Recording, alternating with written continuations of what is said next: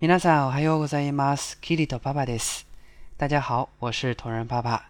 今天咱们要朗读的内容有一些暗黑，是来自二零一三年春季日剧《神探伽利略二》当中的一封信。咱们一起来读一下。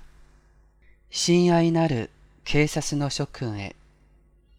私は悪魔の手を持つものである。その手を使えば自在に人を葬ることができる。 警察には私を止めることはできない。悪魔の手は人間には見えないからである。警察は被害者の死を事故と判断するしかない。愚かな君たちは、この警告文をいたずらと決めつけるだろう。そこでまずは、デモンストレーションを行う。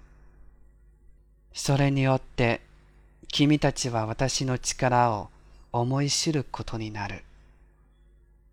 自分たちでは手に負えないと思うなら、例によって T 大学の Y 准教授に助けてもらえばいい。